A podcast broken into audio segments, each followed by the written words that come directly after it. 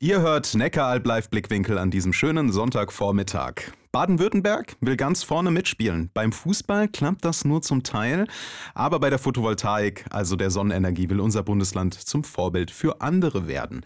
Deshalb müsst ihr seit diesem Jahr bei einer größeren Dachsanierung auch eine Solaranlage installieren. Außerdem will das Land Freiflächen, zum Beispiel an Autobahnen, besser nutzen und auch die Kirchen sollen ihren Beitrag leisten. Unser Kollege Achim Stadelmeier weiß dazu mehr.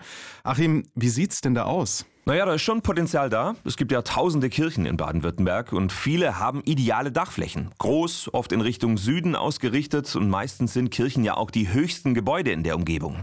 Das heißt, äh, eine Beschattung der Dachfläche durch andere Gebäude gibt's auch nicht. Also mhm. grundsätzlich gute Bedingungen für eine Solaranlage. Und wie viele Kirchen haben tatsächlich Photovoltaik auf dem Dach? Da gibt's leider keine verlässlichen Zahlen. Man müsste quasi jede einzelne Kirche im mhm. Land checken. Mhm. Hier in der Neckar-Bleif-Region haben zum Beispiel die Reutlinger Kreuz Kreuzkirche und die Auferstehungskirche sehr große Anlagen auf dem Dach.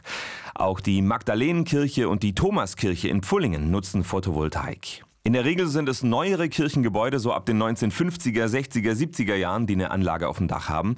Auf Gemeindehäusern und anderen kirchlichen Gebäuden gibt es auch schon recht viele davon, aber altehrwürdige Kirchengebäude sind eine große Ausnahme. Mir wäre hier in der Region kein einziges bekannt. Und woran liegt das?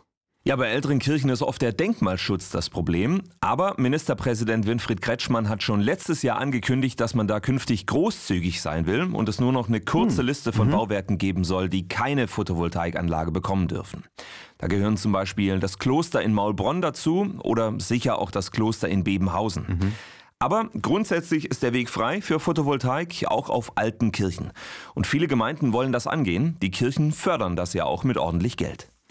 Der Bau von Solaranlagen auf Kirchendächern soll also an Fahrt aufnehmen. Das waren Infos von Achim Stadelmeier aus der Neckaralb Live Redaktion. Achim, vielen Dank dir. Aus Kirche und Region. Neckaralb Live Blickwinkel.